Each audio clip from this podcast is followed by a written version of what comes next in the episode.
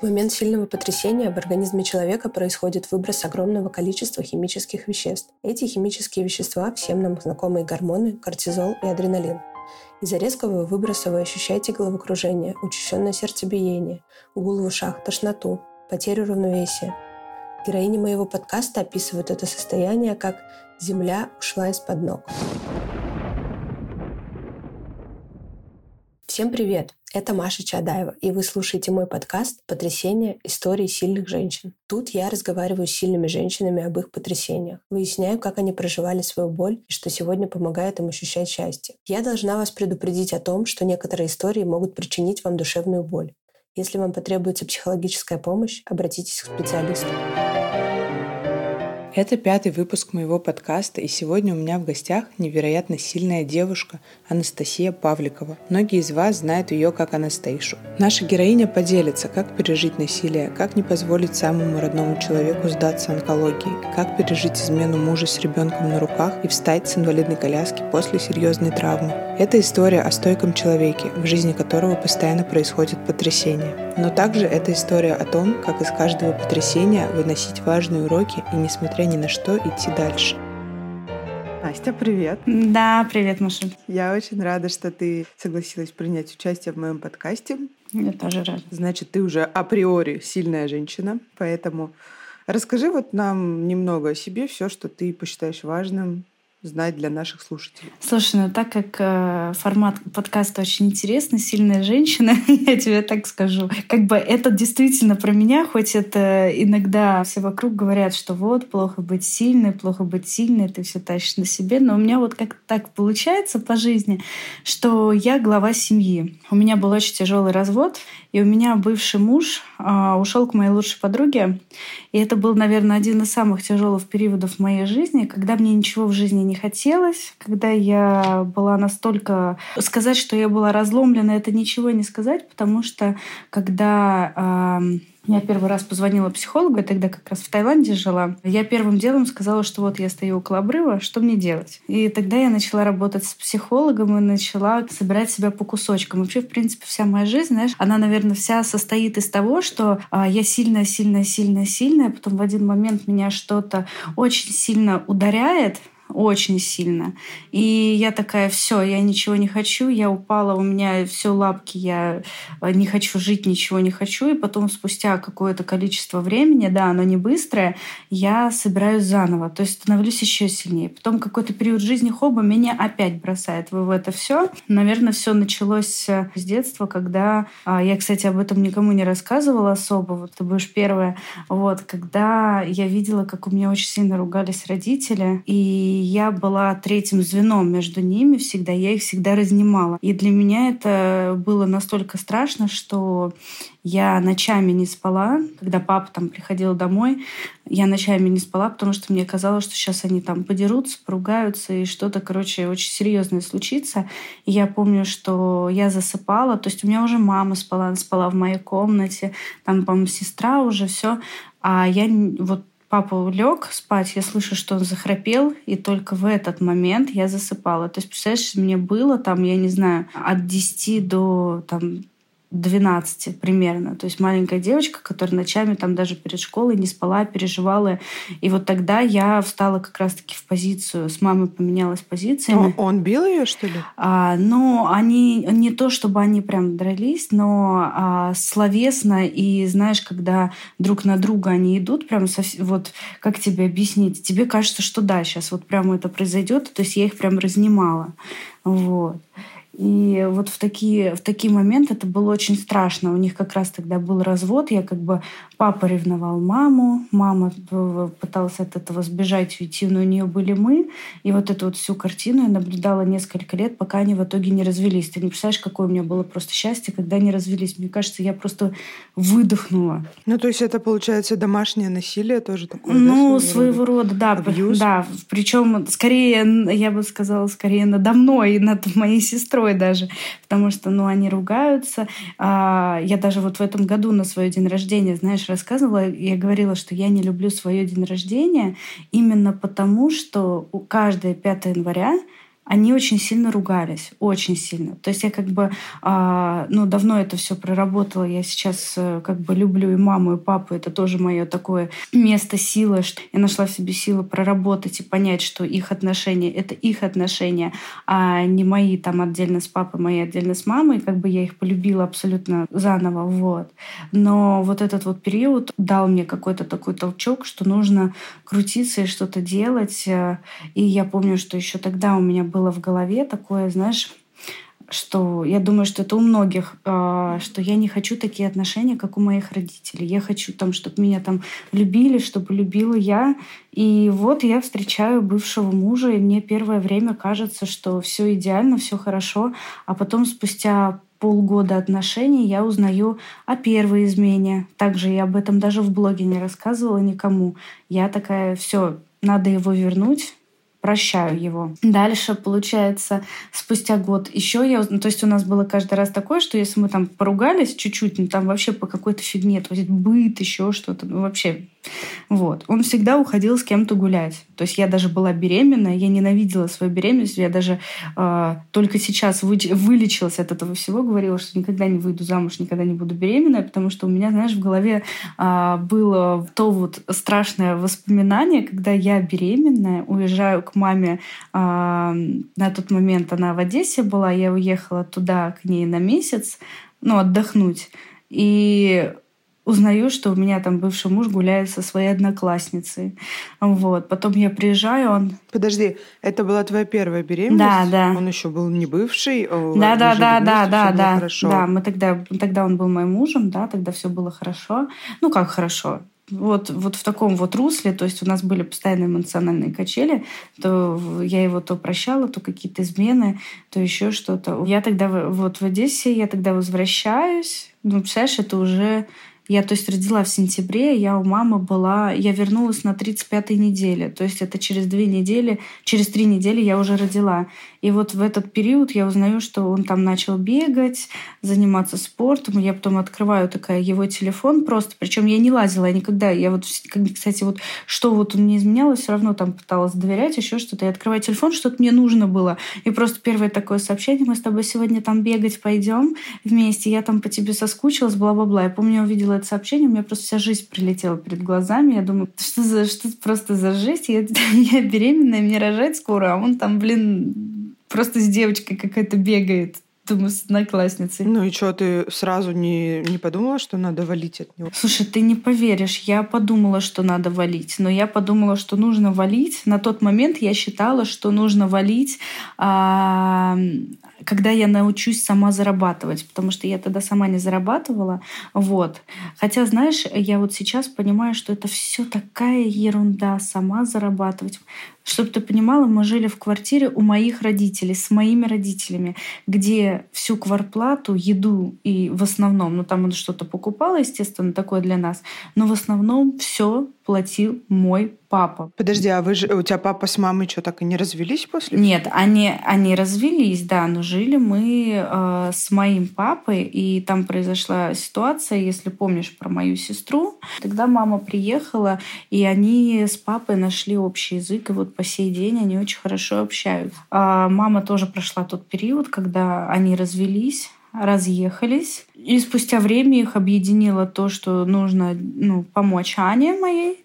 Вот. И как-то вот они начали дружить. А ты можешь вкратце рассказать про сестру, ну, для слушателей? Ну, в общем, сестра у меня политзаключенная. А, когда ей было 17 лет, она познаком... она познакомилась с ребятами. Ей было очень трудно э, найти друзей, но вот она вот нашла. У них был клуб любителей растений. Вот. А дальше к ним пришел э, мужчина, вот, и сделала из них э, экстремистскую группировку. Вот. Впоследствии, в принципе, мы пытались доказать, что Аня там и выходила из нее, Аня и не хотела там участвовать. Полгода она просидела в тюрьме, а, мы ее вытащили под домашний арест. Ну вот у меня в этот момент родители очень сильно объединились, чтобы вытащить Аню. Она дала, знаешь, какой-то им пинок а, какое-то осознание того, что все ваши ссоры — это все такая фигня, ну, у нее сейчас же закончился уже домашний арест. Ну, домашний арест у нее закончился, но она сейчас на условном сроке. Вот эти вот полгода в тюрьме она рассказывала, знаешь, такие страсти, такой ужас, как э, на ее глазах были смерти. Вот. Она, прикинь, в 17-18 лет вместо того, чтобы как вот там тусить, отдыхать и познавать свою молодость, она видела вот такие вот вещи. У нее была дев... она сидела потом, когда ее перевели, у нее стали проблемы с сердцем, ее перевели в матросскую тишину. Там э, женщина одна была, она прям Аня ее прям мамой второй называла. Она ее прям пригрела, косички ей заплетала, все. Потом, когда она вышла, мы прям ее очень сильно благодарили. У нее тоже много детишек. Вот. И она вот прям Аню вы, ну, вытащила в плане, что Аня уже, Аня нам писала такие вещи из тюрьмы, что типа забудьте меня, у вас есть Настя, у вас есть Оливия, ну, дочка моя, вот. А меня забудьте, меня все равно не выпустят. Вот. Ну, мы боролись за нее, и вот тогда вот родители как раз-таки, они объединились, и мы стали все вместе жить. Мама приехала к нам. А потом, когда Аню отпустили на домашний арест, мы, знаешь, как жили интересно, и это вообще было просто космос. В одной комнате я, мама, моя дочка и муж. То есть мама у меня спала на полу на матрасе. И для меня это прям было, знаешь, я даже сейчас оборачиваюсь на это, думаю, блин, капец, у меня просто муж мой на тот момент не то что жилье снять, он даже не хотел никакие условия нам улучшить. Мы жили у моих родителей, у них и так проблемы с младшей дочерью, потому что у меня папа с мамой, ну, у мамы пенсия по инвалидности, у меня мама инвалид второй группы. Вот. Мама всю свою пенсию, папа всю свою зарплату отдавал только чтобы Ане в тюрьме было хорошо, то есть там э, продукты постоянно закупали, еще что-то. А, и при этом как бы еще и нам помогали. вот. И вот это вот все, конечно, сейчас оборачиваюсь, думаю, да, капец, конечно. Вот как вот, вот как вот бывает.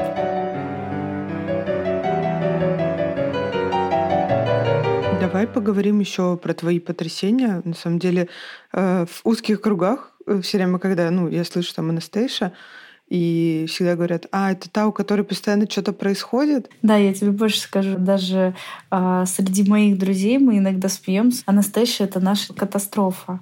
Знаешь, э, вот я говорю, вот если из самого такого серьезного потрясения, это первое вот потрясение вот это вот детство, то, что я рассказала.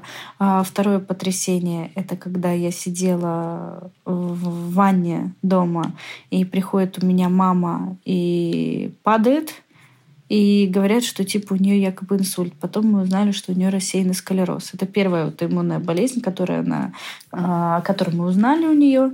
Вот. Потом она только начала вот с этим вот жить. Вот все вот вроде бы более-менее, вроде более-менее нормально, у меня сестру забирают. Вот эта вот ситуация, когда сестра в тюрьме сидела. Потом мы за нее боремся там 2-3 года. Вот только мы выдыхаем, и мы узнаем о том, что у мамы рак. Мы, я сделала ей первую операцию. С меня тогда почти, блин, лям взяли. Она, прикинь, не помогла. И мне просто позвонили, говорят, не помогла операция. И вот тогда я с ней легла. Я с мамой лежала в больнице целый месяц, а, в Блохина тогда. Там вообще так, там на самом деле такое творилось. Там надо мной так издевались. У меня несколько раз была ситуация, что ночью я не сплю, потому что я понимала, что ночью спать нельзя. Мне, ну, я себе запрещала. То есть у меня режим был, я ложилась в 6 утра, когда врачи приходили, ну и там пару раз на балконе спала, еще где-то, потому что э, один раз у мамы была температура 40, и если бы я ее не заметила, то бы она бы умерла. Я тогда позвала врачей, ей вкололи, все сделали, и она, то есть, она прям в бреду была. Я, то есть, поняла, что у нее температура, когда она мне начала какую-то, ну, вообще что-то затирать, про птичек, вижу свет, э, вот он, конец туннеля, еще что-то. Я тогда поняла, что надо звать.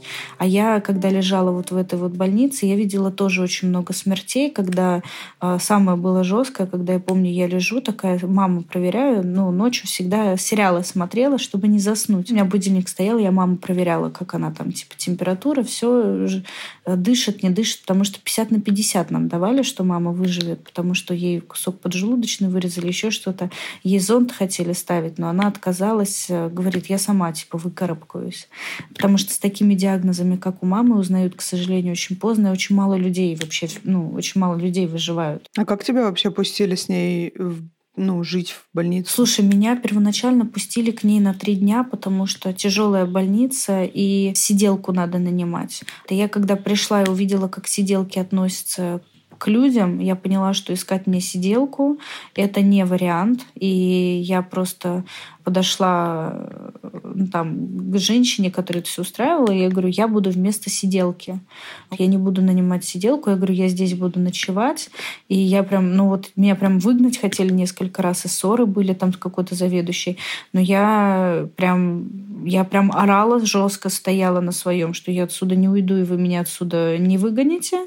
И, собственно, это маме жизнь спасло, потому что если бы я так не сделала, то вот я говорю, были несколько ситуаций ночью, когда ну, врачи-то не подходят, они спят. У знаешь, какая была жесткая ситуация? Ночью было три часа ночи, где-то четыре. Я смотрю сериал и слышу, как какой-то дедушка типа кричит. Видимо, он не смог из-за того, что ну, люди там, прикинь, они в бреду после операции. Нажать кнопку — это тяжело. И он кричал «помогите, помогите». Я такая слышу, кричит. Ну что-то он кричал такого вот плана, что типа звал на помощь. И я подошла на первый пост, смотрю, тут никого нету. То есть из-за того, что а, никого нету, его и не слышат. И я пошла на второй пост, и только спустя какое-то время, спустя, наверное, полчаса я только нашла медсестру, потому что она была на втором посту в комнате. Там, чтобы услышать больного, кнопочку надо нажать. Вот, тогда она услышит. А кнопку-то он не нажал, крик она не слышит. И в 6 утра, как раз когда пришли врачи, я вышла сок взять и смотрела, как его уже в пакете вывозят. Получается, тогда вообще у тебя не было тогда ребенка? Был, был. Он, у меня ребенок а был, конечно, с мужем. Она была с мужем, с сестрой. Наверное, ей около четырех было. Это вот было первое наше очень долгое расставание.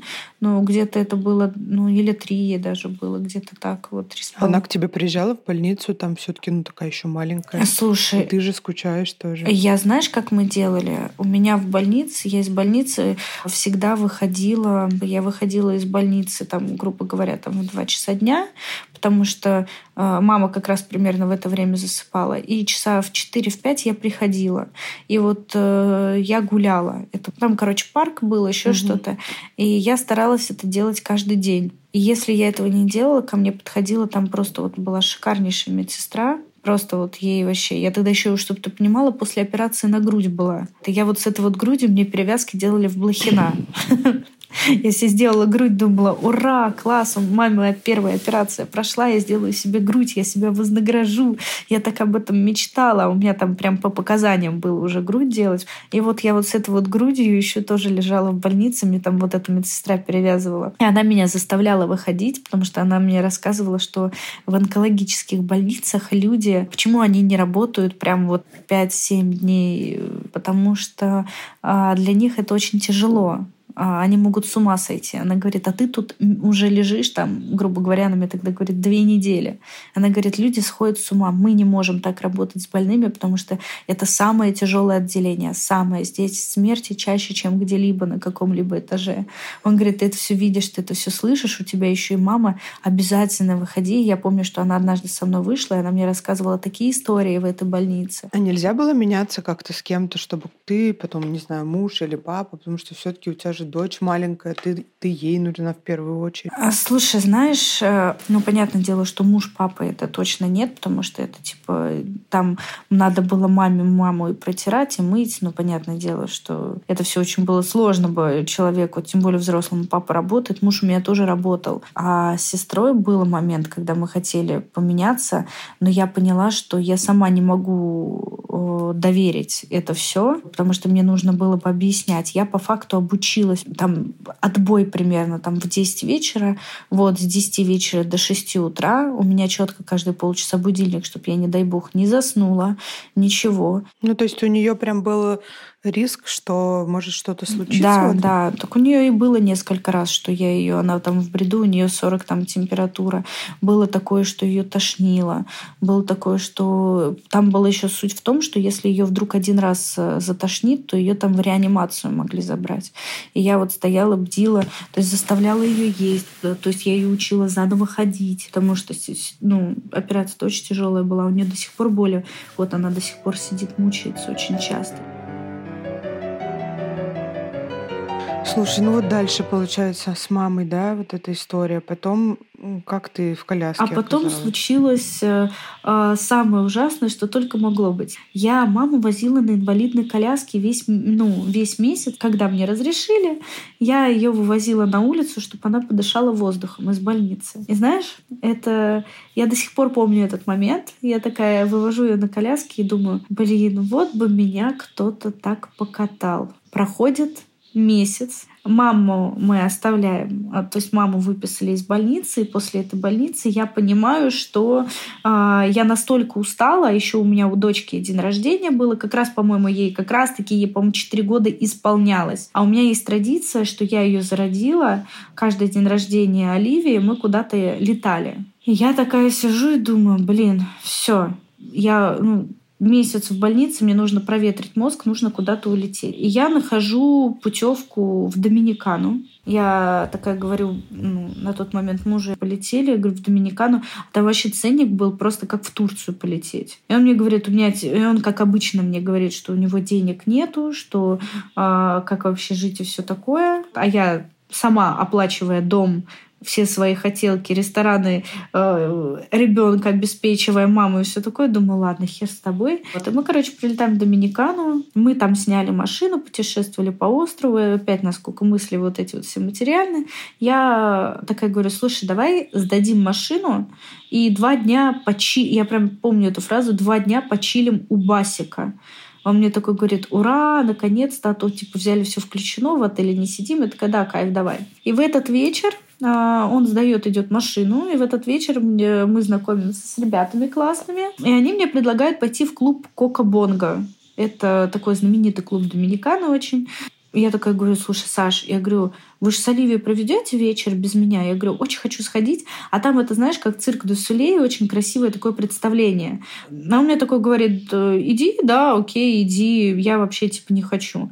Я, короче, покупаю билет. Чтобы ты понимала, я купила билет алкоголь-фри, то есть там типа алкоголь без ограничений. И когда мы с ребятами туда приехали, в этот клуб, у меня заболел живот. И я э, такая ребятам говорю, слушайте, я говорю, я вам алкоголь э, могу от себя давать, а сама типа не буду. Мне такие типа, да, окей. И я поднимаюсь, короче, с подружкой на сцену потанцевать, и она мне говорит такая, блин, как жалко, что а, у меня муж не, ну, типа, к нам не поднимается. И я такая, блин, я говорю, ну ладно тебе, давай я его позову. И, короче, знаешь, такая сцена и такие три приставных э, ступенечки. Первая, вторая, третья. И я, короче, вступаю на первую ступенечку и подскальзываюсь, и все, я больше ничего не помню вообще. Просто у меня стерта память.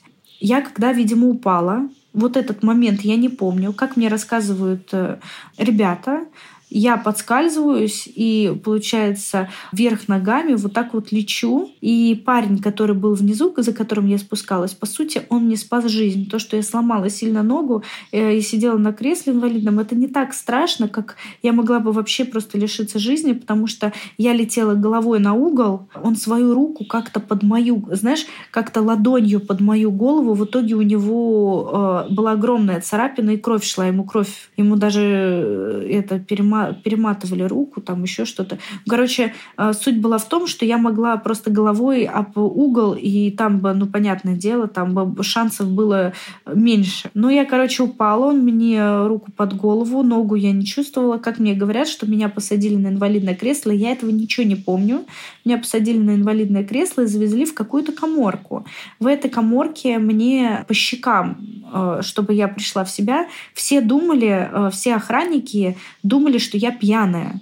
А я, знаешь, я смотрю на них, и мне говорят, типа, как тебя зовут, сколько тебе лет. А друзья знали там, как меня зовут, но ни страховку, ни фамилию, естественно, у меня никто не знал. Даже телефона мужа не знали. И они такие, ну мы, типа, тоже с ней первый день, типа, знакомы. Все, что я помню из этой ситуации, как меня бьют по щекам, я когда приехала в отель, Э, то есть я не могу двух слов вообще связать. То есть я вот реально, я сейчас... У тебя сломанная нога, правильно? Да, у меня, у меня не просто сломанная нога, но у меня по частям просто сломанная. Там все у меня... А как-то они ее при... Ну, Нет, там, мне ничего. Нет, мне ее просто, знаешь, мне ее перемотали, как я поняла, какой-то, э, типа, наверное, эластичным бинтом, еще чем-то. Что было дальше? Дальше меня отвезли в больницу, сказали, что у меня сломана нога. Как раз два дня до вылета. Э, мне предложили по страховке сделать все операции, все, но папа позвонил э, другу в Бурденко, это военный госпиталь. У меня просто папа в Афгане служил, вот у него там ну, есть друзья, так как он военный, и ему сказали, что лучше не рисковать. Если там действительно так тяжело все, как рассказывают, то лучше это собирать ну, тех, кто знает. И я просто поняла, что знакомые — это лучше, чем я просто в Доминикане, потому что мне в Доминикане сказали фразу, что я... Вот прям четко я помню фразу «Вы не сможете ходить». У меня тогда у меня тогда просто была истерика. Я говорю, в смысле я не смогу ходить? Мне говорят, что у вас там... А у меня там было переломано все. Три кости из трех э, в лодыжке, потом она была в несколько частях, она была прямо раздроблена на мелкие части, то есть у меня осколки были в тканях, у меня сустав, э, суставом что-то, разорваны все связки. У меня был тоже перелом большой, малый, берцовый на лыжах и тоже был оскольчатый со смещением, и мне вставляли железную трубку в кость. Ну, то есть я, типа, несколько лет жила с этой палкой. Я помню, какая боль была. Ну и все, тебе сделали уже в России операции, да? И да, да, я прилетела, ездила? я еле-еле долетела до России 12 часов, и меня положили, меня хотели положить сначала в госпиталь, мне не могли сделать операцию, потому что у меня там еще плюсом было воспаление, мне вот это вот все воспаление убрали, я две недели с болями пролежала, и э, благо просто у меня дом, потому что я даже в туалет никуда не могла сходить. На коляске ездила, и все, и меня, короче, прооперировали. Заказала себе железо, сильная независимая женщина. Вот. Мне вставили железо, у меня получается пластина, 12 болтов и спица до сих пор. Мне, знаешь, вот мне когда в, в Доминикане сказали, что я не буду ходить, я прилетела в Россию, мне в России сказали, что я буду... Э, он говорит, ну если ты захочешь, ты пойдешь, но, а, возможно, будешь хромать. Всю жизнь будешь хромать. Он говорит, ну все зависит от тебя. И вот тогда, тогда я, знаешь, типа хромать, я такая думаю, пипец, все, у меня типа жизнь закончена. Я вот два месяца, получается, вот перед второй операцией, я два месяца вообще ничего не не хотела, я просто на инвалидной коляске до туалета ездила. У меня каждый день я рыдала, думала, что все, я вот могла... На... Я, а я очень любила каблуки, очень любила бегать, танцы, все что угодно. А тут мне мало того, что говорят, что я, может быть, ходить не буду, так еще и мало того, что, может быть, я и э, хромать всю жизнь буду тяжело было. Потом я ложусь на вторую операцию, мне достают одну маленькую спицу, все остальное у меня до сих пор есть, а вот эту вот спицу мне достают.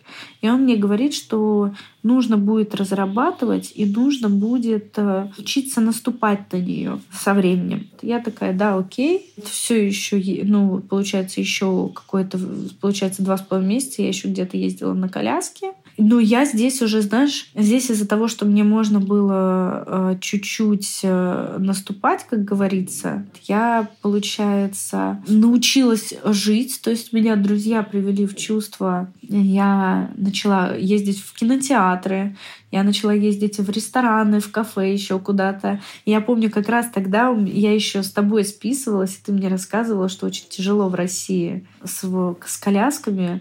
Ты мне еще вот это все рассказывала, я думала, капец. Вот по сути, да, э, я спустя время начала, конечно, жить жизнью, да, там ходить в бары, еще что-то, то есть почувствовала себя наконец-то, ну, человеком, да, э, который может жить нормальной жизнью. Но это все равно это было так сложно. Слушай, а этот, а муж в какой момент, ну вот во время этой травмы он тебя поддерживал? Слушай, знаешь, я тебе могу сказать так, что тут была поддержка, но она, знаешь, она была такая а, как, как тебе сказать, она была э, с одной стороны искренняя, а с другой стороны нарисованная. Вот смотри, я когда легла в больницу первый раз, он э, был со мной всю ночь.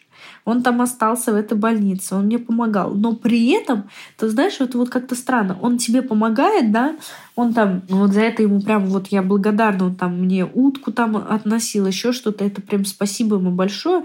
Но при этом, при всем, он э, там не работала связь, потому что, ну, это военный госпиталь, там плохо работала связь. И у него по работе должен был быть созвон и он обломался. И он стоял, орал на меня, хотя я валялась после операции, орал на меня, сколько можно, и это ничего не работает, да бесит меня, да это то. И, короче, он прям стоял и делал меня виноватой в том, что я надо было головой думать, смотреть, куда ты падаешь. Сейчас бы не сидели в этой больнице и все такое. И вот с одной стороны он как бы типа вот утку мне все помогал, все классно, круто. А с другой стороны, да, спасибо ему, это очень здорово. Это мне, знаешь, очень многие писали, когда мы разводились, да ты ему вообще должна быть благодарна, что он это. Я, конечно, этого никогда не показывала, что он там стоит, орет на меня, что его все задолбало, заколебало. Там было даже пару раз, что я за ним на инвалидной коляске бежала до лифта, потому что он мне говорит, все, я уезжаю, все меня бесит. Я такая, Сашенька, прости меня, пожалуйста, бла-бла-бла-бла-бла-бла. Как-то это очень странно. И вот тогда вот э, я помню, он меня забрал домой, он мне, да, он там, ну, он, правда, уезжал на работу, все, но он мне действительно помогал. Я заказывала просто, я помню, что, ну, я уже и так давно не готовлю, но я просто заказывала еду всем, и ему, и себе, и всем просто такие, знаешь, контейнеры заказывала. Потому что даже что-то сварить, это, думаю, фиг бы с ним. Я спала на первом этаже на диване, потому что тяжеловато было. Ну, на второй этаж, естественно, мне никак не добраться, если только на попе я залезала на лестницу. Ну и я была, была долго дома, все было бы вроде хорошо. Самое такое, с чего вообще все началось, как бы, а, вот лучшая подружка вот эта вот моя, она была рядом, постоянно меня поддерживала, все. Первый наш такой, такое что-то серьезное, знаешь, когда было перед Новым годом, перед Новым годом, я еще, я еще на инвалидной коляске. И мы, короче, сидим, ссоримся, ссоримся, ссоримся. Я такая думаю, все, говорю, Саша, я говорю, давай мы расходимся. Типа тяжело, не хочу, все. Он такой, да, да, да, да, хорошо. И, короче, мне нужно было съездить за посудой. Ну, естественно, это вызвать такси. Я на коляске. А, в Икею съездить самой, потому что у меня мама там что-то на Новый год готовит, дочка сидит, все вот это вот. И я думаю, съезжу я сама, мне же посуда нужна. Вот я на колясочке это, вызываю, и он мне такой пишет, типа, как дела, вот это все. Я пишу, ну, я вот в Икею подъехала, он говорит, я хочу с тобой поговорить. А это было всегда так. То есть, если я от него, типа, Саш, давай все, он меня к себе притягивает обратно любыми способами. Первый способ, самый главный, это был с кем-то замутить что-то еще. Ну, и второй способ, это вот просто сказать, что я без него никто, ничто, и что я буду делать. Вот, он мне говорит, как ты сама поедешь в Икею, ты что, типа это, я сейчас подъеду. И вот он подъезжает ко мне, мы с ним э, разговариваем, и он едет домой. Я говорю, давай ты, я говорю, сейчас с дочкой, ну, с Оливией проведешь время. Это было 31 декабря уже. Ну, и потом поедешь э, праздновать, типа, к родителям. Я говорю, потому что, я говорю, ссоры, ссоры это все, это ужасно. Он мне такой, да-да-да, но в итоге, короче, он, естественно, остается на Новый год. Ко мне приехали друзья, мы там все выпили, кайф. Я не знаю, что его зацепило. Вот, мы просто стояли, общались с ребятами. И я в шутку сказала, я говорю, да, мы с Сашей тоже, я говорю, на грани развода. Его это очень сильно зацепило, видимо. Я, это как раз-таки был тот день, и я еще, знаешь, такая думаю, блин, мне разрешили встать с инвалидного кресла. А знаешь, такая выпила, я сильная, у меня все получится. И я реально пристала с коляски и наступила на ногу. У меня тогда просто 350 искр из глаз пошло, потому что нога-то вообще, что я уже сколько сижу, ничего не это, нога слабая. И я такая хоба, чуть-чуть, чуть-чуть такая наступила, чуть-чуть один шажочек сделала, держать за костыль, такая думаю, о, класс, все, я могу. Утром я встаю такая счастливая, думаю, все, все, кайф, потусили, выпили, все классно. Ну и что, и подходит ко мне мой муж, кидает в меня бумажку, Эта бумажка была липовая, хоть он и потом везде в своем блоге рассказывал, что это не так. Там была просто бумажка, у нас общий друг был, это как раз тот друг, который встречался с, э, с моей лучшей подругой, которая с ним сейчас. Вот он типа юрист, и он ему просто накатал типа письмо типа для развода, он его не подписал, ничего, он его просто распечатал и кинул мне и сказал, что вообще все, мы разводимся, все ужасно, все плохо и все такое.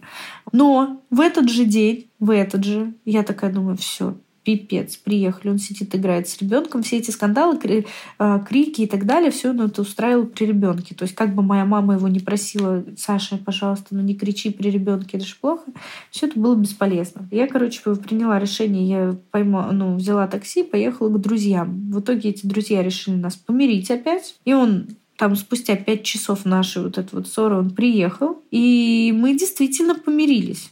Вот. Я сказала, ладно, давай еще раз попробуем, ладно, хрен с тобой. Все, что получается? Я принимаю решение, мне как раз-таки Ника потом написала, Ника тогда была в Таиланде, она говорит, прилетай к нам на две недели. И я такая думаю, о, типа, клево, слетаю на две недели. Я на двух костылях в аэропорту везде меня провозят. Вдвоем с ребенком. Думаю, все получится. Мы, видимо, бывший муж обиделся на это все. И он нас даже не проводил. Сказал, я тебя провожать не буду, мне, ну, типа, у меня все работа. Я подписчицу провожала, я подписчицу просила нас проводить. Я говорю, Саш, что случилось это? Он говорит, все, все плохо это. А для меня Таиланд тогда был, знаешь, чем? Я тогда понимала, что уже настолько вот эта вот созависимость и абьюз у меня. То есть была, была ситуация, когда я только купила себе машину, он меня ударил прямо в, моем, прямо в моей машине, потому что мы поехали что-то делать. Там была ситуация, что мы поехали чинить машину, ну не чинить мою машину, а я ее только купила, и там что-то поменять, типа нужно было шины, колеса, что-то, короче, такого плана. И я забыла, представляешь, свою карточку, чтобы это оплатить. И он мне сказал, что я, я, тебе, я, тебе, я, я тебе платить ничего не буду, ты сама купила эту машину, это. И я, я говорю, да ты что? И вот, короче, начинается перепалка, вот это вот, типа, крики, оры друг на друга. Я уже бешусь такая, он меня берет так мою голову и об дверь.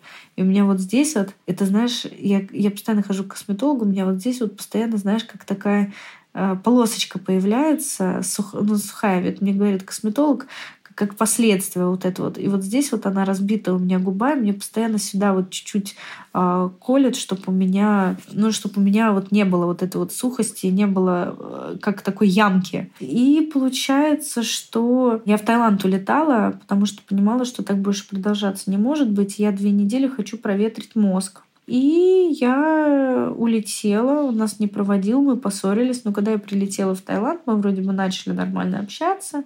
Все. И я такая а, спустя две недели Ника улетает, все улетают, и я тут понимаю, что у меня виза на месяц. Почему бы мне не остаться в Таиланде месяц? И типа слетать с дочкой на острова, пока мы здесь, типа, а я поняла, что я там научилась ходить. Я выкинула один костыль, и начала ходить с одним костылем. И я поняла, что, блин, в Москве я с коляски встать не могла, а тут я с одним костылем уже хромаю. Думаю, я здесь расхожусь, мне здесь хорошо. Но потом случается ситуация февраля, вот это вот всего. Я понимаю, что я боюсь лететь, что мне страшно, непонятно, что будет как бы как лететь. И я принимаю решение еще типа продлить на там две недели, потом еще две недели. А, получается, это уже февраль, я весь там. И вот в марте, в марте у нас э, получается, что, во-первых, у нас получается крупная ссора того, что я на него обиделась как так 8 марта. Он не поздравляет ребенка с 8 марта. Вот, потом я понимала, что надо, короче. У меня, знаешь, появилась, я смотрю, как будто бы он отходить от меня начал. И вот это вот опять созависимость, да, я опять начала подозревать, что у него кто-то есть. Я думаю, блин, ну, надо его к себе обратно. Я ему начала звонить каждый день. Оливия с ним разговаривала, думаю, ну, все нормально. А так вы не общались или общались когда? Нет, мы общались. Я говорю, я вот сама звонила ему чуть ли не каждый день, но я видела, что он от меня отдаляется. И тут, короче, мы с ним вот разговариваем э, все хорошо. Мы с ним разговаривали о том, как переехать.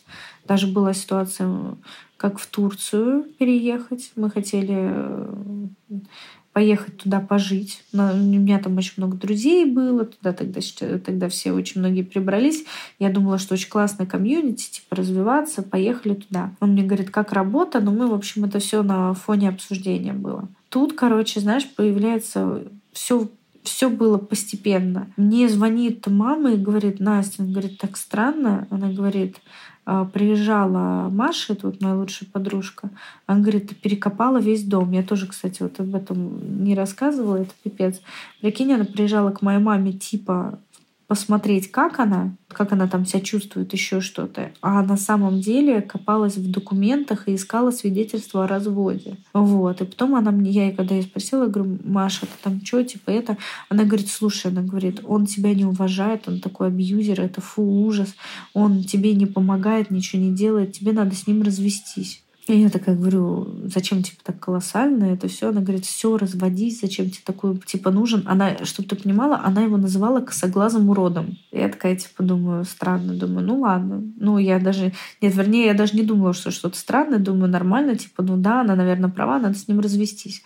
Она хотела Зачем ко мне... она искала вот это вот свидетельство ну о разводе? Ну вот, она свидела свидетельство о разводе, чтобы помочь мне подать заявление на развод что типа с ним развестись. А потом была ситуация, что она с Сашей уже вдвоем приезжала, а у меня дома был отец. Они приехали мою маму просто проведать, а, и моей маме нужна была наличка. Я попросила Сашу, говорю, Саша, я говорю, ты, тебе не сложно было бы маме, а, я ему причислила деньги, говорю, пришли, пожалуйста, маме наличка нужна, потому что мама же дома сидит, она плохо себя чувствует.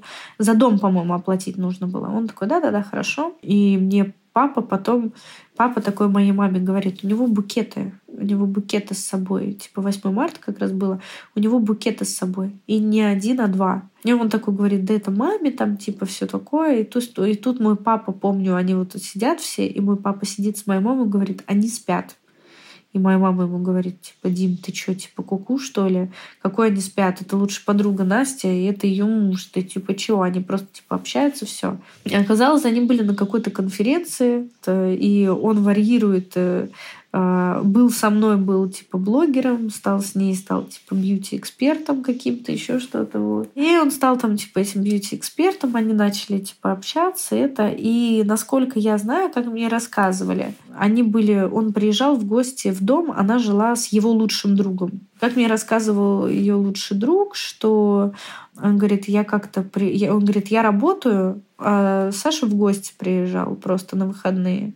И тут как-то я прихожу домой, а у нас был переезд в квартиру. Я смотрю, она какие-то документы, еще что-то ищет, я, ну, я к ней подхожу, у нас начинается ссора, перепалка, еще что-то, и она просто выплескивает и говорит, вообще я с Сашей спала. И он говорит, я ее выгнал, все, типа, давай, до свидания. Он говорит, и она поехала, и они начали снимать уже сами какую-то квартиру, еще что-то. А ты все это время была в Таиланде? Да, я все это время была в Таиланде. Ты представляешь, я об этом не знала еще целый месяц. Я целый месяц с ним общалась, с ней общалась.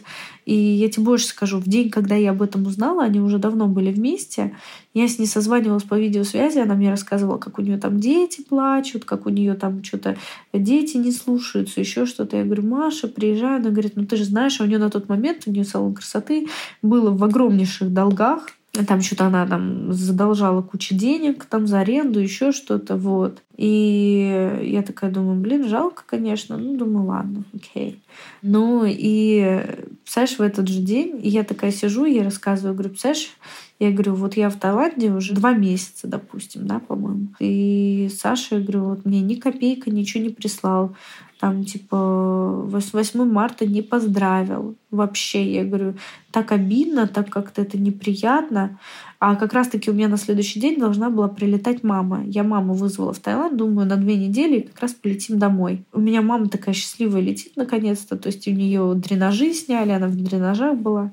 И дренажи сняли, я ей задала цель, что если ты поднимешься на ноги, а не будешь умирать, то я тебя привезу в Таиланд. Хорошая цель для нее была. И, представляешь, вот она летит в самолете, и мне Маша такая говорит, Настя, я не знаю, какая, как у меня женская интуиция так работает.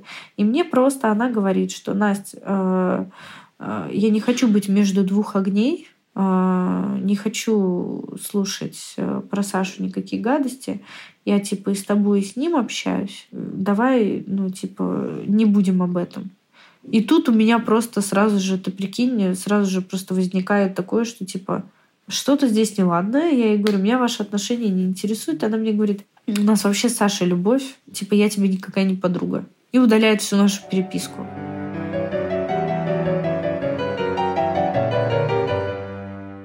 И, ну, я реально, я тогда лечилась у психолога, говорила, вот скала, я хочу сброситься. И потом, потом... Ну, из-за развода, Ну да? да, да, мне прям вообще, у меня крышу крыло, мне казалось, что все, у меня жизнь закончена, потому что обидно было. Мне, да, знаешь, я сейчас понимаю, что мне, наверное, еще было даже обидно больше, что это моя лучшая подруга, с которой, которой я помогала с развод пережить, которой я э, рекламировала, любила, ну, видимо, односторонне, которой я просто говорила про нее, что она самая лучшая. Я с ней, понимаешь, да, мы с ней не так долго общались, но но я прям успела с ней пожить, а, у нас столько всего было, то есть мы виделись фактически каждый день. И это был прям очень сильный удар, потому что она очень много знала, она очень много преувеличивала для него. Для меня это прям был очень сильный удар, что это именно она. Вот. И в какой-то момент я просто поняла, что я, знаешь, я вроде бы переживаю этот развод и думаю, что вот я его пережила, вот, типа, все, мне наконец-то лучше, а я понимала, что мне не лучше. Просто я, э, я устала, что мне пишут, что что ты ноешь, что тебе плохо. И я одевала, у меня одевалась маска какое-то время, что типа все, я, типа, у меня все хорошо, а меня, естественно, внутри накрывало, и когда у меня точка кипения доходила, у меня опять откат. Прика... Э, откат, откат, откат. И, короче, получается, год назад у меня был э, самый, наверное, тяжелый период после развода. А, ну ладно, самое было это, когда я скинуться хотела. Вот это вот было еще ну, тоже тяжело. Я впала в зависимость. И я начала пить настолько сильно, а, что я потеряла связь с реальностью. То есть я, знаешь, как было? Мы с 7 вечера встречались и начинали пить, тусить, там клубы, тусовки. Там у подруги я каждый день там тусила. У нас там такие даже игры были просто. Это, ну, это страх, это, же, ну, это жесть. Я сейчас просто вспоминаю, сколько я выпивала. Я сейчас два... Вот сейчас мне три бокала просека, я уже такая... Э, я тогда могла бутылку джина выпить. Чисто просто вот так вот, понимаешь? Я понимаю, что а, я... Подожди, а дочка с мамой была, да? Да, да. Я, знаешь, тебе могу сказать, что у меня мама просто золотая женщина, которая в этот период, вот когда у меня этот период прошел, у меня прошел, когда я с Бали в Корею перелетела, и в Корее вот год назад я была, я скорее вернулась, и мне мама говорит такая, знаешь, она говорит, я тот период жизни я тебя не трогала, потому что понимала, что э, тебе нужно его прожить.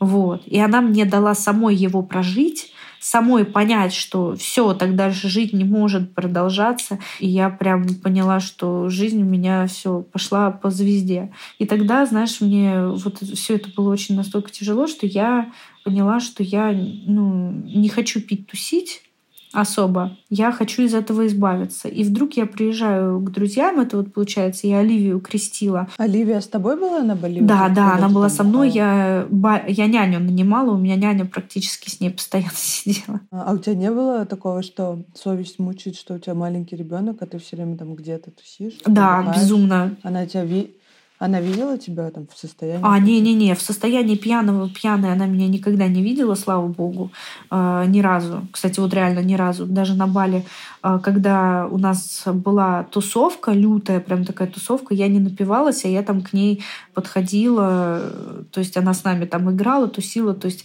у нас начиналась там пьянка-гулянка сильная, то есть когда она, она уснула, и мы погнали. Вот. А так вот нет, слава богу, не. Я э, в этом плане, я, знаешь, я очень сильно переживала переживала. Я, ты не представляешь, как я себя винила. Ты не представляешь, какую, какая у меня была депрессия.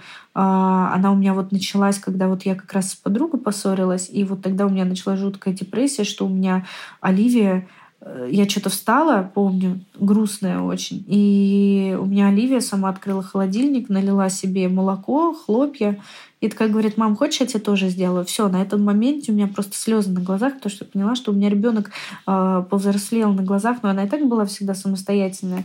Но я вот эти вот, получается, ноябрь, декабрь, январь, февраль, я вот эти вот четыре месяца просто вычеркнула их. Ну как, нет, ну конечно было такое, что я типа, знаешь, там типа мы там два-три дня тусим, и там два дня, к примеру, там я дома, или до семи вечера я там с ней проводила время, естественно, когда куда-то уезжала, там пить еще что что-то. Но просто это время было не особо качественное. То есть потому что у меня голова была не на месте, у меня была голова о том, что типа надо идти собираться, все вечера я еду тусить. Вот я приехала к друзьям на Бали, мы сидим на вилле, и они мне такие говорят, что в Корее очень красиво, полетели в Корею. Я такая, полетели. И я все, я с ними, это получается крестный отец моей дочери, Никита, его там девушка, еще наши там друзья. А, и я с Оливией, мы улетаем в Корею. Господи, я, я выдохнула.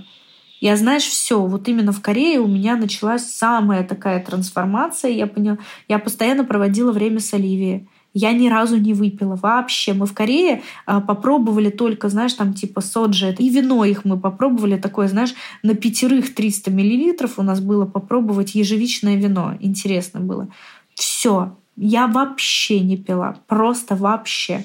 Я начала восстанавливаться. У меня, знаешь, у меня даже как-то... У меня состояние лучше стало. Я постоянно с Оливией гуляла. Мы куда-то ходили, завтракали. Ты не представляешь, я, э, я помню, мы сидим, эм, а, мы ищем завтрак, и она такая сидит и говорит, мамочка, я так тебя люблю. И я помню, я сижу, и вот это, я прям запомнила очень хорошо этот момент, и я так разрыдалась в этом ресторане. И я сижу и такая говорю, Оливия, прости меня, пожалуйста. Я говорю, что на Бали, я говорю, ты много раз сидела с няней. То есть утро, день, естественно, мы не тусили, поэтому я там с ней завтракала, гуляла, там куда-то ездила к океану, естественно. Но вот вечер, ночь, до 12 дня, до свидания. И я вот помню тот момент, я с ней сижу, и я такой себя виноватой почувствовала. Мне было так стыдно рассказать об этом даже в блоге. И вот этот вот период, конечно, тоже был... Знаешь, люб... я скажу так тебе, любой период, который вот я вот себе, в принципе, озвучила, там и развод, и вот эта вот алкогольная моя зависимость, потом мамина онкология, родительский развод, детство и так далее. Я, знаешь, думаю, что все это вот, даже вот с подругой это ссора, все это офигительный опыт. У меня вот как раз вопрос такой, как ты думаешь, для чего тебе все эти испытания?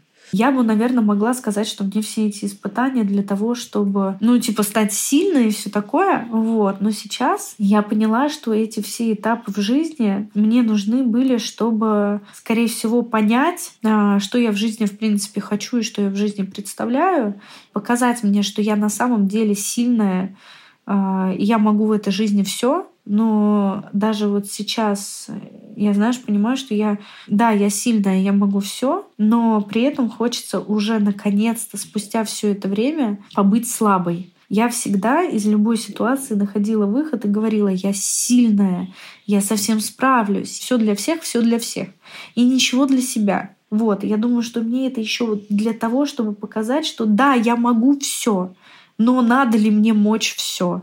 Мне иногда хочется э, почувствовать себя э, как раз-таки маленькой девочкой, которая, да, в случае чего может все решить и может все сделать, но при этом рядом со мной будет мужчина, который будет, знаешь, вот как вот глава каменной стеной. Да, как стеной. Я всегда говорила, что вот знаешь, опять же, вот эта вот моя сила, моя вот эта вот типа независимость, что все я, там у меня отношения будет только партнерство, исключительно только. А сейчас, сейчас а, у меня на пути э, просто вот э, однажды появился мужчина, но он так, типа, знаешь, а, он э, хоро хороший очень друг, который мне просто даже дружески показал, я могу быть девушкой за каменной стеной. То есть при том, что типа мы просто дружили, он за мной, а, знаешь, он проявил такую заботу. Знаешь, для меня самая просто необыкновенная забота была, когда я заболела, он привез мне таблетки, лекарства и ягоды, фрукты. И для меня это было типа «Вау! Что? Типа за мной? Это не я кому-то привожу, как обычно. Это не я бегу в аптеку, сломя голову с температурой, чтобы там дочке, маме, еще что-то. Это за мной? И он мне, вот я говорю, вот я вот по нему поняла, что все в моей жизни, там подруга, родители, ссоры и так далее, все в моей жизни — это опыт, который мне каждый раз что-то важное в жизни подсвечивает и показывает. Хочу мужчину рядом с собой, за которым я буду как за каменной стеной. Я не прошу решать мои проблемы, но когда у меня случаются какие-то проблемы, я хочу элементарной поддержки. И эта поддержка а, искренняя, она мне кажется, когда ты чувствуешь себя, любая девушка, которая чувствует себя в безопасности, которая чувствует себя защищенной, она и растет лучше. То есть мне жизнь подкидывает, ах, ты сильная, ну лови тогда еще. Ах, ты сильная, ну лови еще, ну лови еще.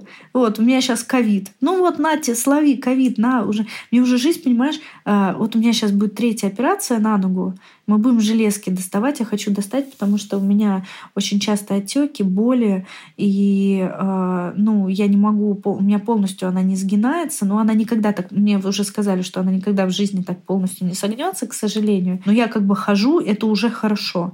То есть я бегать не могу, мне бегать тяжело, я как пингвин бегаю. Но как факт я хожу, и слава богу. То есть, да, и я вот хочу сейчас сделать третью операцию тоже, и знаешь, это для меня каждый раз, вот знаешь, под свет, что Настя, ну ты же сильная, ну лови свою силу, на еще себе проверь силу, еще. И вот сейчас вот я говорю, вот мне жизнь наконец-то подкинула просто вот рядом мужчину настоящего, который просто э, по-дружески вот он мне, знаешь, я ему говорю, блин, ты такой настоящий мужчина. Я прям поняла, я знаю, как мужчин мотивировать. То есть я прям вообще, я знаю, что и я рядом с мужчиной вырасту, и он со мной рядом вырастет. А, вот мне жизнь, когда его подкинула, да, вот просто, и он мне говорит, что Настя, в моем окружении все мужчины так делают. Он говорит, ты просто не с теми общалась. я такая, в смысле, как так бывает?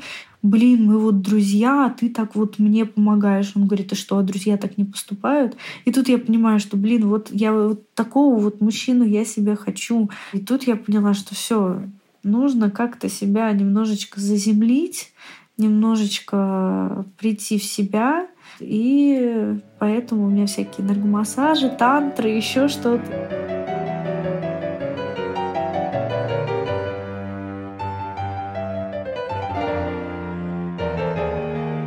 Слушай, знаешь, на самом деле у меня был еще, у меня есть еще одна такая штука. Об этом вообще, в принципе, у меня даже отец родной об этом не знает. Короче, знаешь, какой у меня еще был очень тяжелый период, который меня э, очень сильно заставил не доверять мужчинам.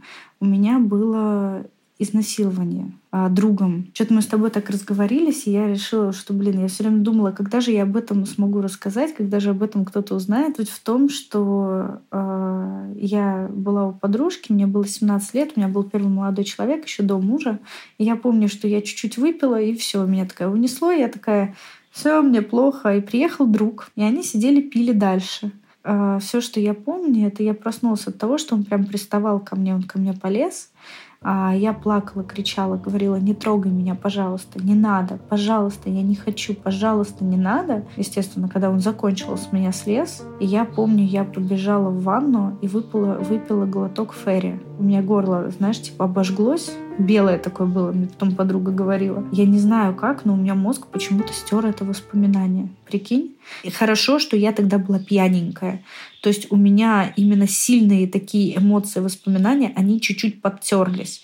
Но сам факт вот этого вот ощущения, даже сейчас говорю, у меня, блин, мурашки. Но сам факт того всего вот этого вот, оно было очень неприятно. Я помню, он приезжает, мы сидим, все в футбол играют, я сижу лучше подругой, и прям ей говорю, мне, мне страшно, я не хочу ничего, мне так плохо. И он приезжает и говорит, ах, ты такая, типа, шлюха, типа, ты мне сказала одно, а на самом деле другое. Я это просто...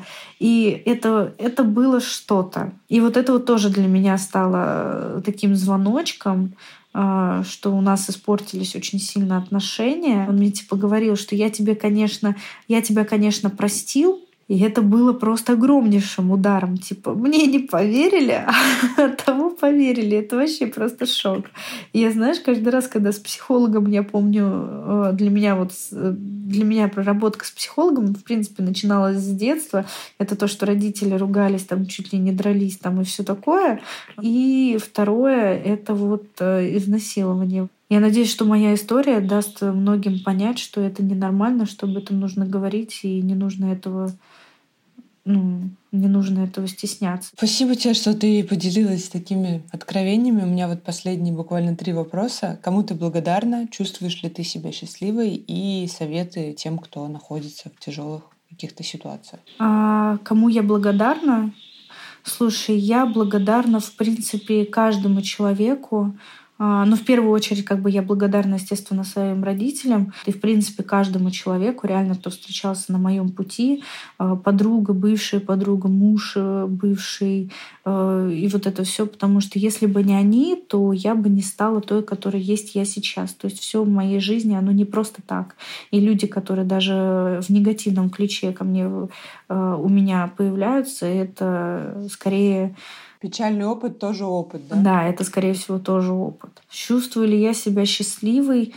Да, я думаю, что я себя чувствую сейчас счастливой. То есть я, скорее всего, прохожу сейчас путь, чтобы истинно э, э, быть счастливой на тысячи процентов из ста. Вот. Иду к этому, я постоянно что-то делаю для этого. Работаю над собой, у меня прекрасная дочка растет, э, в семье все развиваюсь, ноги, руки есть, ходить с кресла встала инвалидного, слава богу.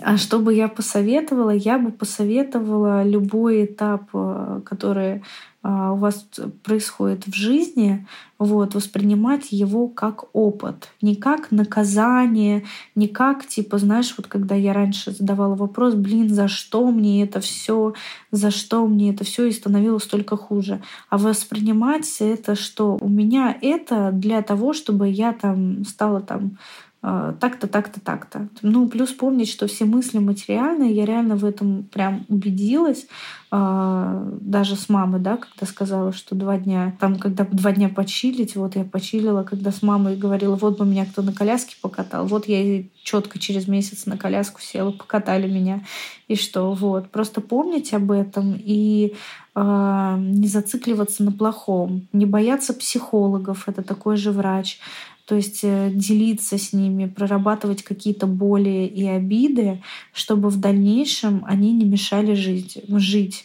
А, потому что мне очень много ситуаций как бы мешало, и если бы не психолог, я бы, наверное, не справилась. Вот. Ну и любить жизнь, любить себя в первую очередь, думать о себе, как бы это парадоксально и ужасно не звучало, любить себя. Потому что если не любишь ты себя, то не, не полюбит себя никто.